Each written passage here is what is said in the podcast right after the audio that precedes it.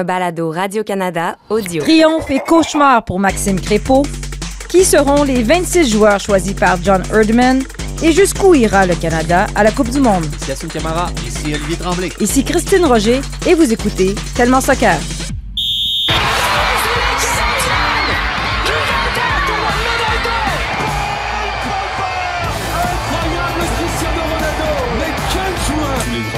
Venir un jour au Real Madrid. A giant goal for Sky Blue. Evelyn Vianne looked to get the final touch right on the doorstep. Marcus Rashford. Oh, glorious! That is a special one. Ahí está que Varela definió. Viene, viene, viene, viene, viene. Gol.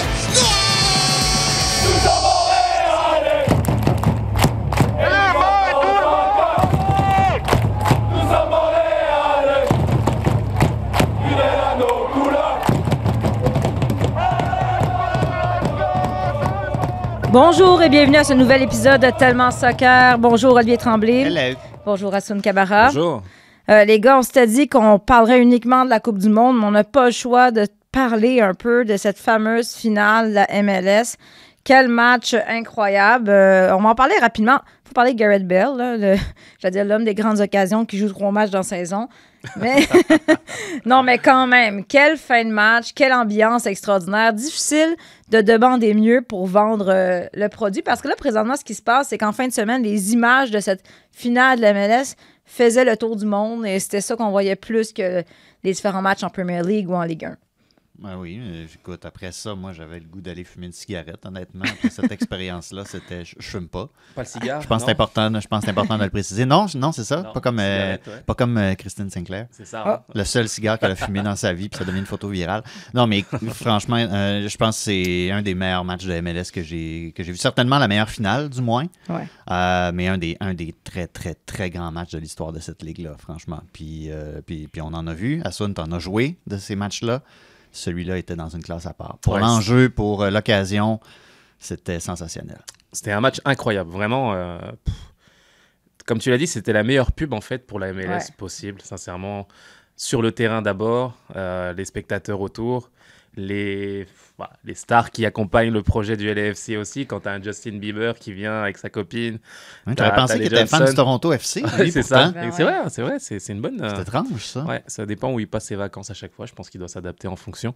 Mais euh, écoute, c'était vraiment une fête incroyable. Euh, une réponse pour les nombreuses personnes aussi qui vont me poser la question à chaque fois à me dire c'est quoi le niveau de la MLS Ça vaut quoi la MLS bah, Ces gens-là ont l'occasion de se vo- voir ce match, en fait, voir les images et voir le spectacle qu'il y a eu autour de ce match, toute la dramaturgie. Et puis, j'ai jamais eu autant de, de personnes, en fait, euh, aimer la MLS et aimer le produit qu'ils ont vu ce week-end. Ouais. Et, et moi, je trouve que c'est la plus belle victoire parce que bah, on recherche beaucoup de crédibilité aussi à l'international.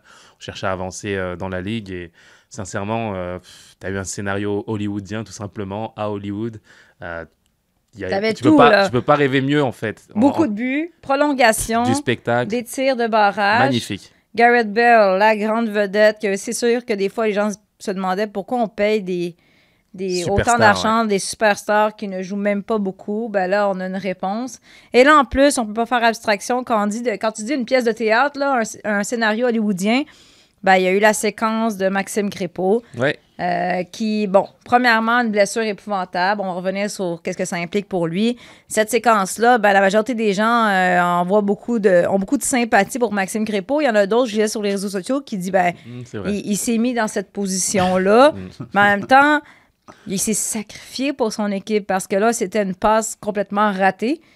Où vous vous situez par Non. rapport à ça? là? Il, il s'est mis dans cette position-là. Je veux dire, tu es dans une finale, tu as l'occasion de poser un geste désespéré qui va peut-être sauver ton équipe.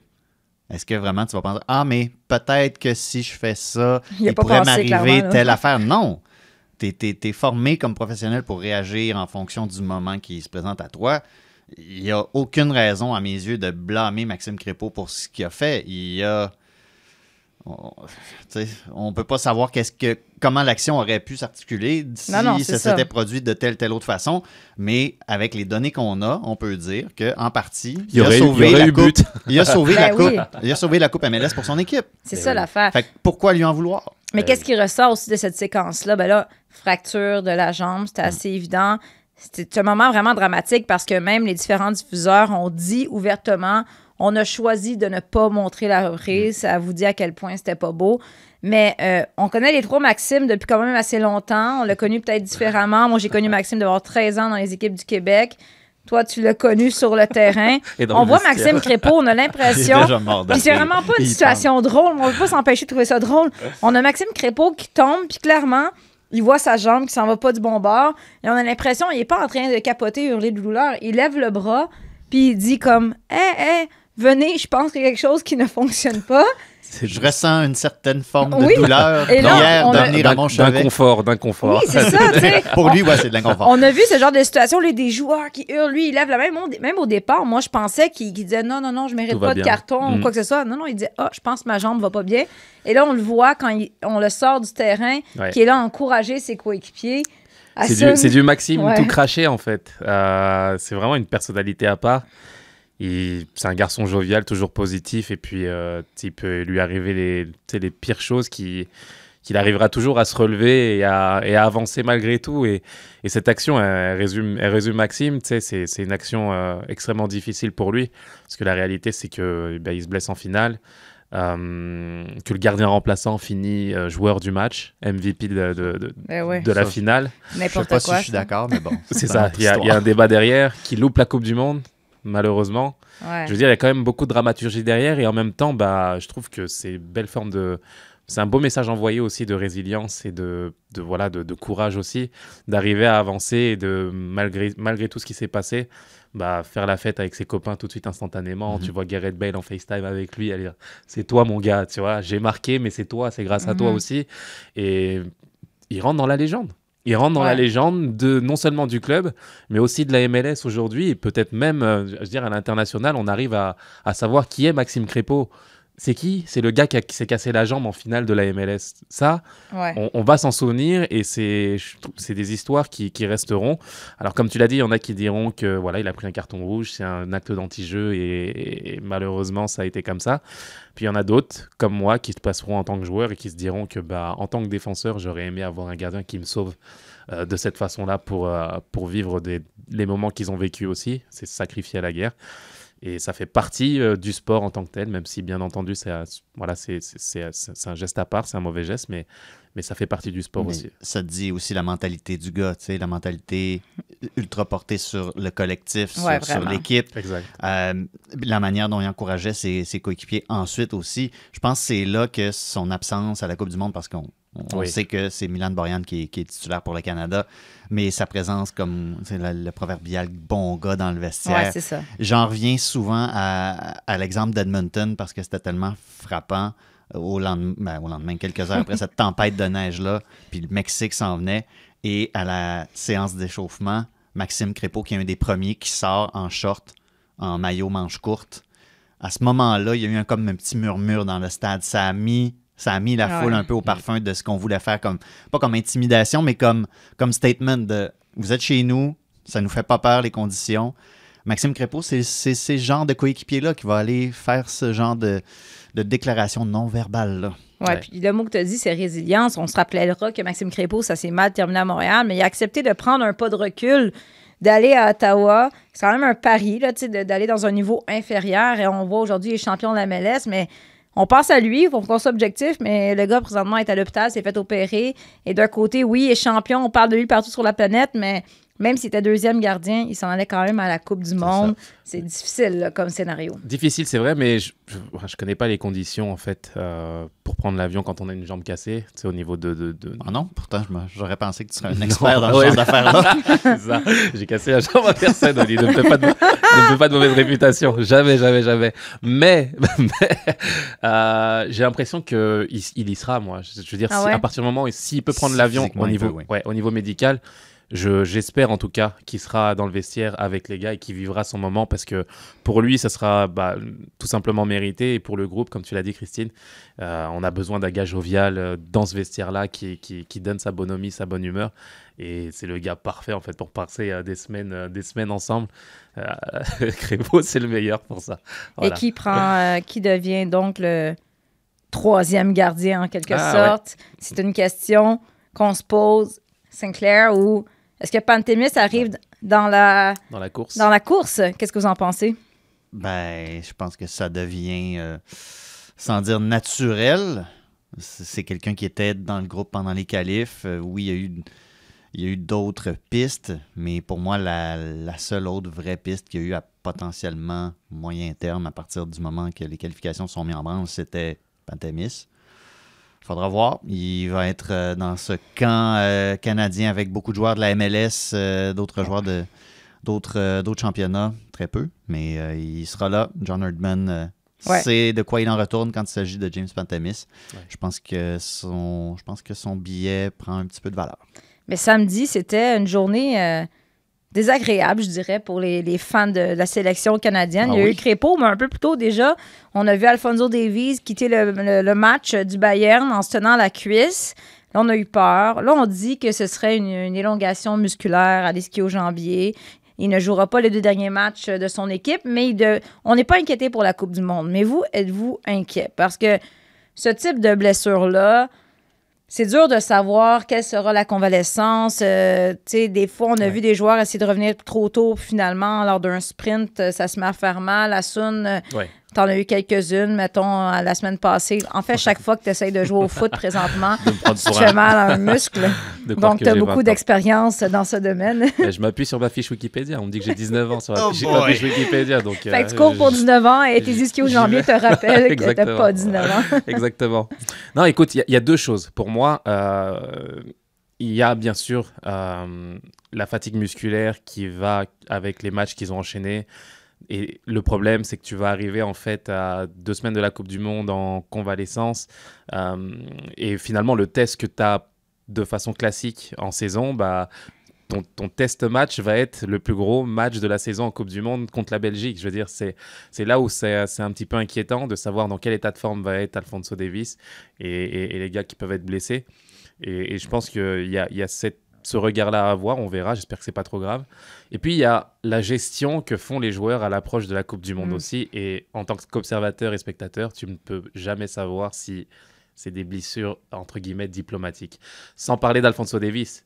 Ah. Je reprends les termes de, du, du- de l'entraîneur du Paris Saint-Germain, Christophe Galtier, qui a admis qu'il y avait des joueurs qui pensaient beaucoup à la Coupe du Monde en ce moment. Et euh, voilà, s'il y en avait qui pouvaient se reposer à une ou deux semaines de la Coupe du Monde, c'est vrai quelque que chose j'ai qui, des noms qui est qui me viennent en considéré tête, aussi. C'est bizarre. Ah, Messi, Messi n'a pas joué à Lorient ce week-end. Il a une Non, mais c'est sûr que tous les athlètes de, de ce niveau-là ont des petits bobos. Peut-être dans d'autres circonstances, on, on est pour un championnat, exemple, on pousserait davantage, mais là, à deux semaines de la Coupe du Monde, on va peut-être prendre une journée de repos supplémentaire. Ouais, C'est ce qui se passe Mais là, il y a aussi Alfonso Davies, même si c'était, on parlait avant d'entrer en onde, deux, trois semaines Mm. euh, de convalescence, de repos, mais ça, ça impliquerait qu'il arrive, s'il est là à la Coupe du Monde, il arrive dans un match d'importance, un gros match, en n'ayant pas pratiqué, pas fait de camp d'entraînement. Toi, Ali, t'es pas très inquiet parce que tu me dis euh, ils, se, ils se sont qualifiés sans Alfonso, fait qu'ils n'ont pas besoin d'un Alfonso Davies. Tu déformes mes propos un peu, là, mais Un, un peu, un tout petit peu. juste un tout petit peu. Non, mais est-ce que ça t'inquiète, cette situation-là? Parce que, oui, ils ont- sont débrouillés sans lui, mais quand arrivent des matchs contre des clubs qu'on va affronter à la Coupe du Monde, c'est difficile d'être pri- d'être privé d'un gars comme lui. C'est ça, c'est difficile. Puis, malgré tous les mots rassurants du Bayern, je le croirai quand je le verrai. Euh, C'était très Alphonso prudent, Davies sur, euh, Alphonso Davies sur le, ter- sur le terrain. Moi, l'inter- l'interrogation que j'ai, c'est qu'est-ce que ça va changer à la manière dont peut-être John Herdman regarde qui peut convoquer à la Coupe du Monde. Est-ce qu'il va, euh, est-ce qu'il va essayer de peut-être euh, déshabiller Pierre, habiller Paul, aller chercher Mm. peut-être une option de plus en attaque?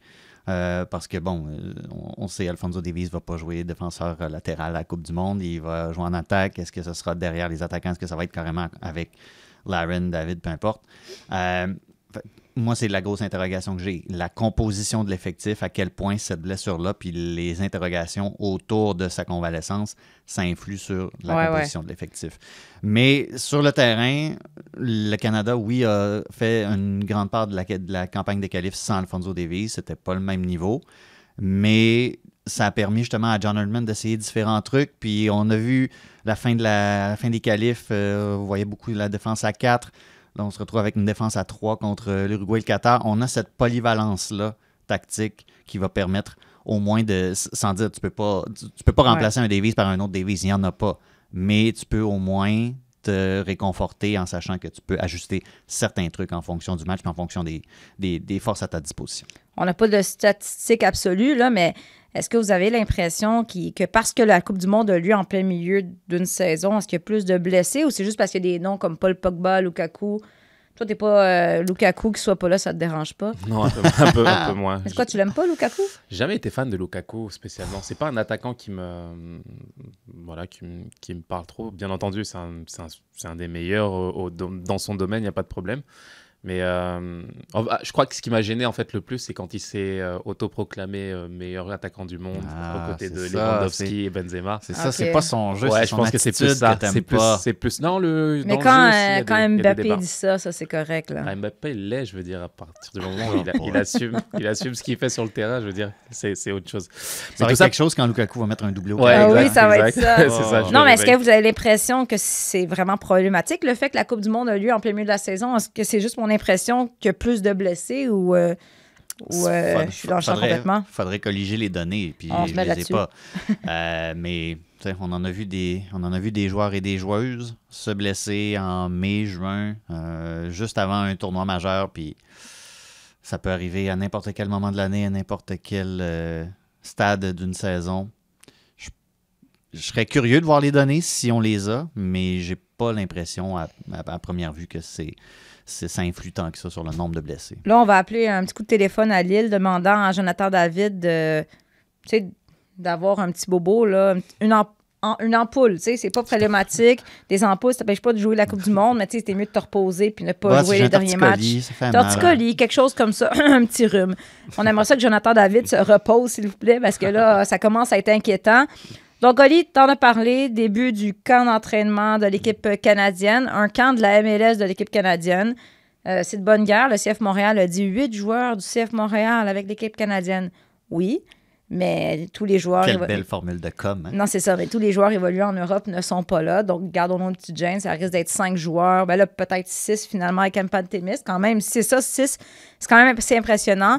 Il y a eu une mêlée de presse de John Erdman. On lui a demandé, entre autres, euh, bon, c'était quoi l'utilité de ce camp-là? Il a dit, ben, c'est un camp pour les joueurs de la MLS. C'est aussi d'être placé au Bahreïn dans une situation euh, désertique, s'habituer un peu à jouer euh, dans une grosse chaleur.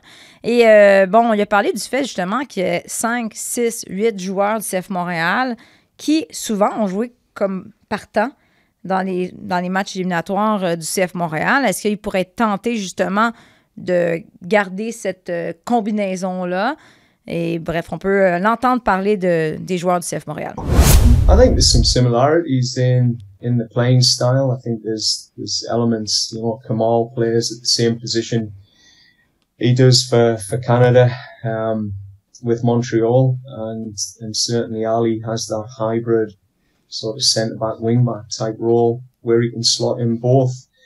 Um, Sam Piet, he plays the same role, you know, in that uh, holding midfield or in the, you know, that double pivot at the bottom of the box for us, and and Isma's played in similar positions. So there is there's a lot of uh, similarities there, and and I think, you know, Canada uh, have always tried to play football uh, in games where, you know, we feel we can really impose our identity. So, you know, just having them coming in in confidence is is the exciting thing. I mean, the, the guys were were on a hell of a roll and playing some really good football.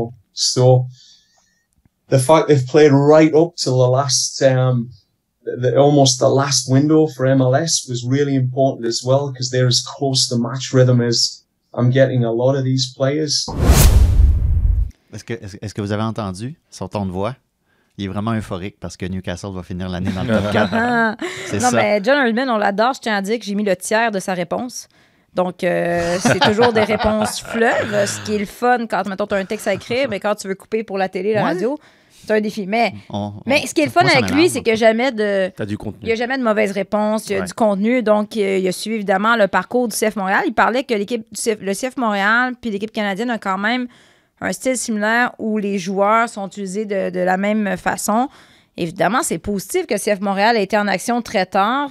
C'est un peu pour ça, hein, ce camp-là. C'est que des joueurs, entre autres, de Toronto, ça fait très, très, très longtemps qu'ils n'ont pas joué. Et dans un autre bout de clip, il parlait de, selon lui, comment le parcours de l'équipe canadienne avait été sûrement bénéfique aussi pour le CF Montréal, parce que quand tu reviens d'une qualification, les joueurs du CF Montréal devaient se dire on peut tout accomplir, on peut aller jusqu'au bout. Euh, Qu'est-ce que vous pensez de ces propos? Bah, je pense que euh, s'appuie tout simplement, il peut s'appuyer tout simplement sur une continuité et, et- et sur des, des certitudes. Les, les entraîneurs sont à la recherche de certitudes, euh, quand à l'inverse, les joueurs euh, en demandent de la part de l'entraîneur. Mais là, pour le coup, euh, la base défensive du CF a, a donné beaucoup, beaucoup de gages de, de qualité à un entraîneur et ça, c'est extrêmement rare. Pas individuellement, mais aussi collectivement. Je veux dire, c'est quand même une base, une base solide là qu'on leur a donnée. Et euh, je me souviens d'une discussion avec un ami amateur de soccer ce- au Café Olympico pour leur faire un petit peu de pub ce week-end. Et il m'a demandé quels étaient les meilleurs joueurs justement de l'équipe nationale. Et puis je lui ai cité justement euh, euh, bah, tous les attaquants qui jouent en Europe, qui jouent la Ligue, de- la Ligue des Champions à Bruges, à, au Porto, à Porto, à- au Bayern Munich, etc. Il m'a dit ouais mais défensivement c'est qui? Bah, Je lui ai dit défensivement c'est le CF Montréal. Et Mhm. puis je lui ai cité justement euh, la ligne du CF Montréal défensive. Et puis il m'a dit ah ouais, quand même, quand même. Et ça, je trouve que c'est, enfin, ça pourrait être ça. On pourrait assister justement à ce type de schéma et, euh, et d'avoir une, bah, une ligne défensive qui, qui donne euh, beaucoup de gages de garantie et qui, qui peut s'exprimer au mieux euh, à partir du travail fait par euh, Wilfried Nancy. C'est ça que, petite parenthèse, la ligne défensive du CF Montréal pourrait être très différente l'année prochaine parce que ces gars-là Ouais. sont partants et ont une bonne Coupe du Monde. Là, ça ne m'étonnerait pas qu'ils quittent pour, pour l'Europe. Ça dépend de ce que fait Lukaku. Hein? Oui, ça dépend. Mais Lukaku, il ne jouera pas, fait qu'on est correct. Puis il y a juste Kevin De Bruyne, mais tu sais, Ouais, juste lui. juste tout. ça. Mais là, si on regarde dans- parmi les, les huit joueurs du CF Montréal, euh, Kamal Miller, Alistair Johnston, c'est réglé. Ils vont être là. Là, maintenant que Scott Kennedy, euh, bon, officiellement, il est blessé, John Herdman l'a dit. Est-ce que, est que vous pensez que c'est chose réglée aussi pour Joel Waterman? Je pense aussi. Je pense que oui. C'est, Dans ma liste, j'ai encore un point d'interrogation juste, juste pour le principe. Je pense que je, je- question de ne pas vendre la, la peau de l'ours. Là. Mais après ça, c'est ça. Qui, qui tu vas prendre d'autre? Donny Henry est même pas retenu Ben, c'est par euh, Toronto, tout ça. Même si j'ai l'impression qu'il Il il- hein, Ouais, mais c'est ça. être- euh, il n'y a pas de club, mais présentement, John Herdman disait He's a very good football C'est player. ça. Il s'entraîne, il est. euh, Sauf que, tu sais, quand même, tu as quand même un Joel Waterman qui, a- qui a été excellent en, en Non, éliminatoire. Je pense qu'il sera. Sam Piette, évidemment, Ouais. formalité. Ismaël Koné, 100%. oui, oui, Je pense que oui. oui. Là, Pantémis, probablement. Je pense que oui. Parce que, parce Ouais. que là, Jo- euh, John Herdman peut amener jusqu'à 26 joueurs. Il a Mhm. dit qu'il y avait encore 6-7 décisions difficiles à prendre. Ouais. Il y Là, en a plus maintenant. Il y a des décisions Mm. qui se prennent d'elles-mêmes. Selon vous, c'est c'est- c'est où les points d'interrogation présentement? Euh, je, je dirais, bah, quand tu as l'air de- d'être sûr d'avoir pris Pantémis, moi je pense qu'il y a quand même une discussion qu'ils doivent avoir. Peut-être moins aujourd'hui avec euh, la, blessure, mais je pense qu'il y, avait ça. Euh, je, me, posais la question avant, le balado, et moi c'est plus dans le, Je sais pas si ça sera valable avec le Canada, mais la plupart des sélectionneurs hésitent justement à aller jusqu'à 26 joueurs euh, sélectionnés, ce serait une première, Pourquoi? Pour les- la cohésion du groupe, justement, pour... euh, Là, tu parles de la France. Là. La France, entre euh, autres... la France 10, 23, 26, on sait que ça va faire de la Mais, chicane. mais oui, mais c'est, je veux dire, quand tu ramènes un Adil Rami dans un groupe, euh, c'est, c'est des choses qui, voilà, c'est des, il y a des joueurs qui sont extrêmement importants justement dans Ouais, un groupe, qui même s'ils jouent Adil pas. Rami du Canada, là? Mais c'est ça, c'est ça. C'est le point où, où- qui, peut, qui peut être différent pour le Canada et de se dire que bah, c'est une première expérience, tu veux faire des cadeaux aussi, entre guillemets, et essayer de ramener le maximum de monde possible pour récompenser, mais tu es quand même dans le sport de haut niveau et quand tu as ces approches-là, bah, tu te comportes peut-être pas comme une équipe extrêmement euh, exigeante aussi à ce niveau-là. Ça va être tu as l'impression que tout va bien se passer, mais tu as forcément des joueurs qui vont vouloir jouer aussi. Euh, je veux dire, ça va pas, ça va pas être le monde des bisounours. Hein. Euh, il y a Des quoi? Ah non? Le monde de quoi? le monde, Des bisounours, voyons. Des Comme les calinours, ça, ou quoi? Ouais. Ah, des C'est ça, bisounours. des ok. bisounours, exact. C'est une bonne, une bonne, bonne expression française, mais je te montrerai les, les références du dessin. Oui, je veux être un bisou. J'en veux plein dans le cou. Un nounours. Ou doux comme de la mousse, un bisounours. Aime comme tous les bisounours. Et, et, et que c'est des compétiteurs, les gars, à la fin, c'est vraiment des compétiteurs. Et tu auras des gens qui seront pas contents d'être assis sur le banc ou d'être en tribune et de voir les copains jouer. Donc, euh, Mais ça- Hardman a déjà lancé un avertissement là-dessus. il, il a dit dans sa conférence de presse comme la plupart des pays, on va avoir un noyau de 16, 17, C'est ça. 18 joueurs. Ça va être eux qui, va être, qui, qui- qui vont faire l'essentiel des matchs. Ensuite, oui, j'ai des points d'interrogation, mais c'est des joueurs qui vont être là davantage pour C'est plus la profondeur. le- là, dans le- le groupe. Ouais. Au niveau de la profondeur, je pense que les 15, mettons le, le 11 partant et les joueurs qui vont effectuer des changements, ça, ça doit être assez clair dans sa tête. Donc, euh, il y a un match le 11, je pense, je ne me trompe pas, pour- contre le Bahreïn. Après ça, il va rester un autre match contre le Japon avant le fameux match d'ouverture contre la Belgique avec ou sans Lukaku. Et les là, oreilles doivent lui friser en ce moment pour la garçon. question, les gars, il faut qu'on se la pose, on l'a posé à vos fans aussi, c'est jusqu'où se rendra le Canada? J'en ai parlé aussi avec un certain Samuel Piette, parce que là, je dis, je sais que ça paraît bien, vous dites, ah, nous, on sait qu'on peut aller jusqu'au bout, on je sais qu'on on peut aller loin. Il y a bien du monde aussi qui disent, ben juste le fait de se rendre à la Coupe du Monde, c'est un exploit en soi. On va là pour l'expérience. Samuel Piette, a dit, non, non, on peut aller plus loin, choqué, mais pourquoi? As-tu des raisons de croire? Qu'est-ce qui fait, selon toi, que vous po- pouvez passer la, phase de groupe? On l'écoute. Je pense qu'on va être l'équipe dans le groupe, puis même, je pense, en entier dans cette Coupe du Monde-là, en voyant John Herdman et son staff travailler, on va être l'équipe la mieux préparée pour, pour les matchs. Euh, John et son staff travaillent comme des, comme des malades, j'ai jamais vu ça, donc euh, on va être très, très bien préparés. Puis aussi, ben, on, on a de la qualité, tu sais. On, sur le terrain, on, on a de la qualité individuelle. On a, on a des gars comme Alfonso Davis, euh, Jonathan David, qui, qui, qui fait partie des meilleurs attaquants euh, du monde présentement. Euh, tu sais, on a des gars qui jouent en Ligue des Champions comme les autres pays. Euh, donc, faut pas oublier ça aussi que oui, on est le Canada, puis ok, on, on parle souvent du brotherhood, puis blablabla, mais on a de la qualité, puis ces qualités individuelles-là vont être capables aussi de faire la différence dans, dans certains moments. Donc, Samuel Piette qui gagne des points avec son coach. il dit euh, on va être l'équipe la mieux préparée. Là, je pense que. il- OK, mais tu veux dire, il charrie un peu, là. Je veux dire. euh, Non, non, il est sérieux. Non, mais j'essaie, il est sérieux, mais tu le sais pas comment les autres équipes. Sais, Non, mais euh, oui, ça, c'est autre chose. On mais lui, lui est complètement Lui, est sérieux. là. convaincu. Il, il est convaincu, il, est vendu. Il a parlé aussi du phénomène d'être underdog, tu sais, de, de, de négliger. C'est une conversation que j'ai eue dans la salle ici au sport avec Jacques-Alexis, notre réalisateur, la semaine dernière, Mm.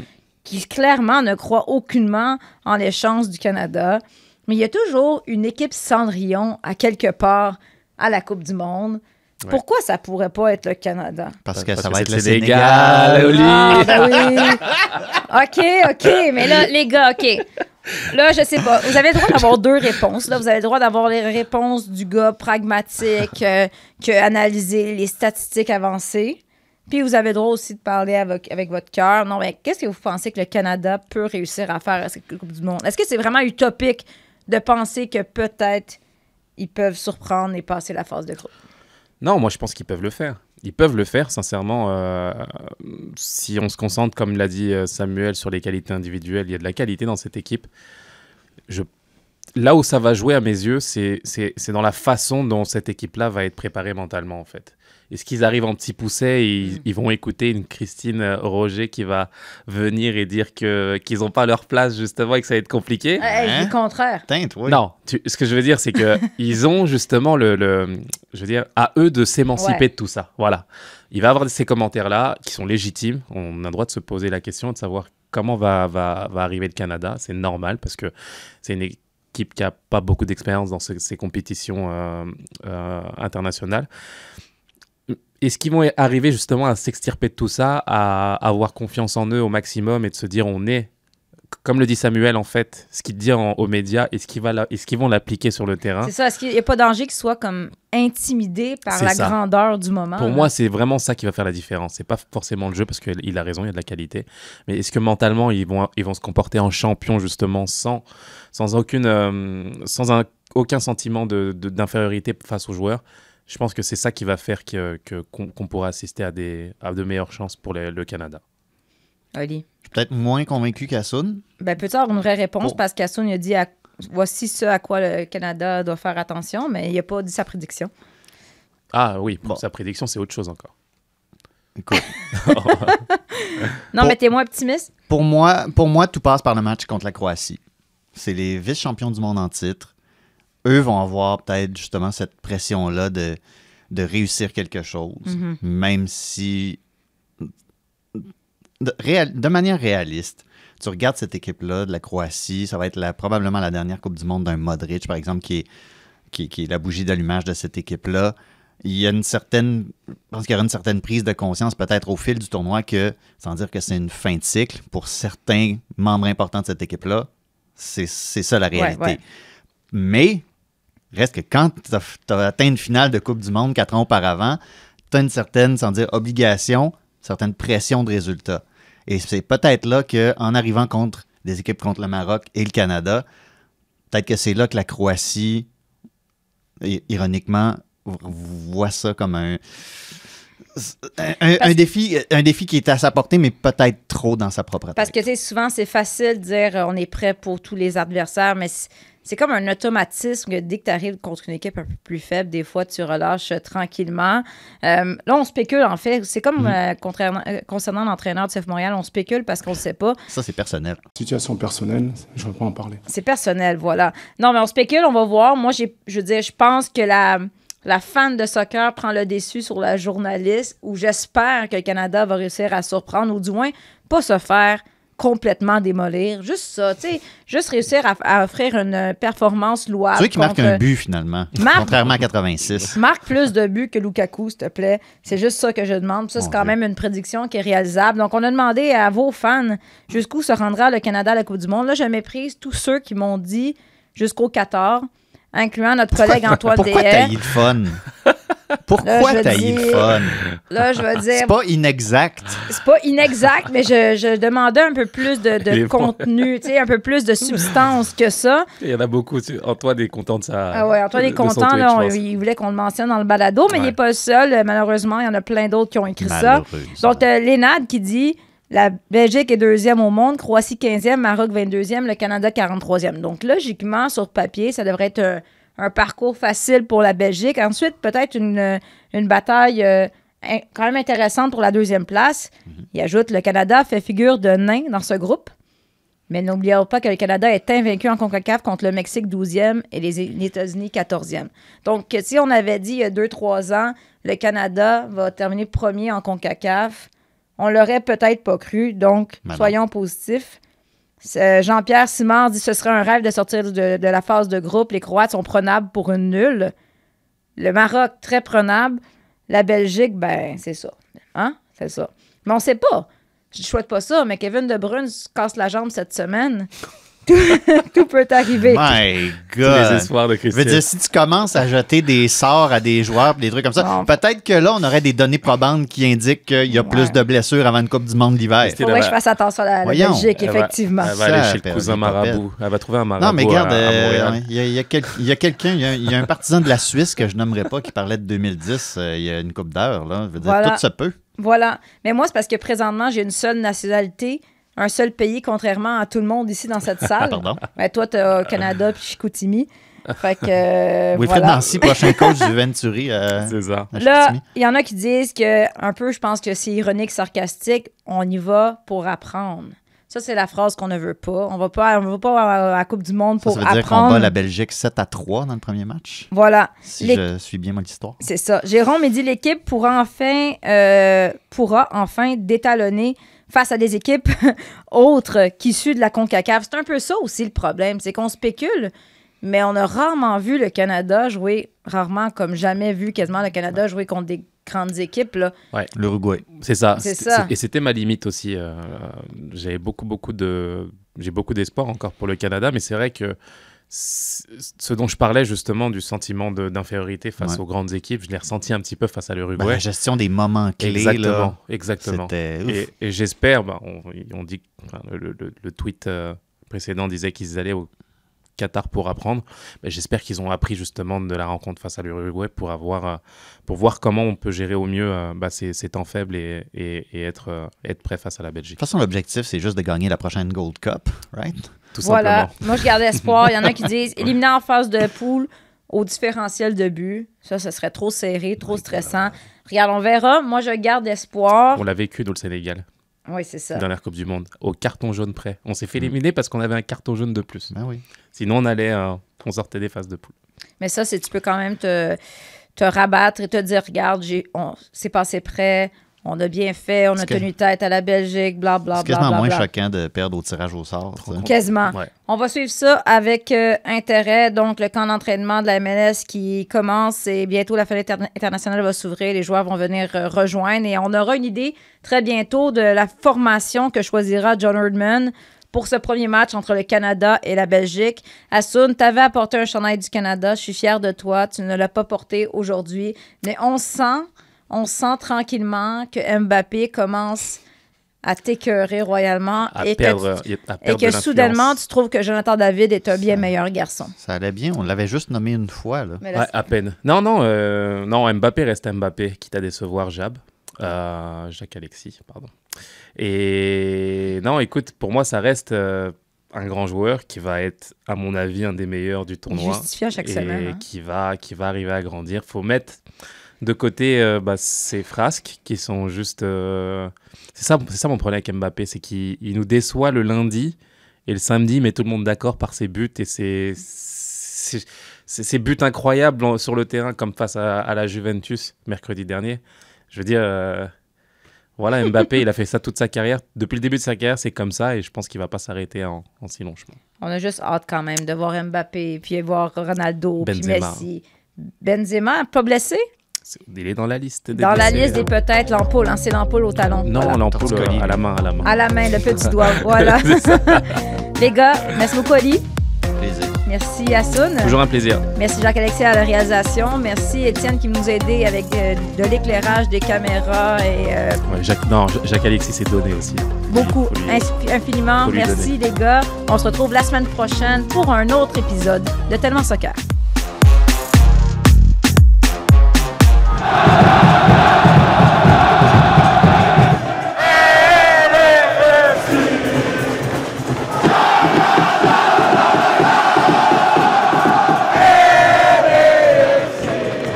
Sur tous les terrains et sur tous vos appareils. Radio-Canada Sport. Écoutez les meilleurs balados sur l'application Radio-Canada Audio.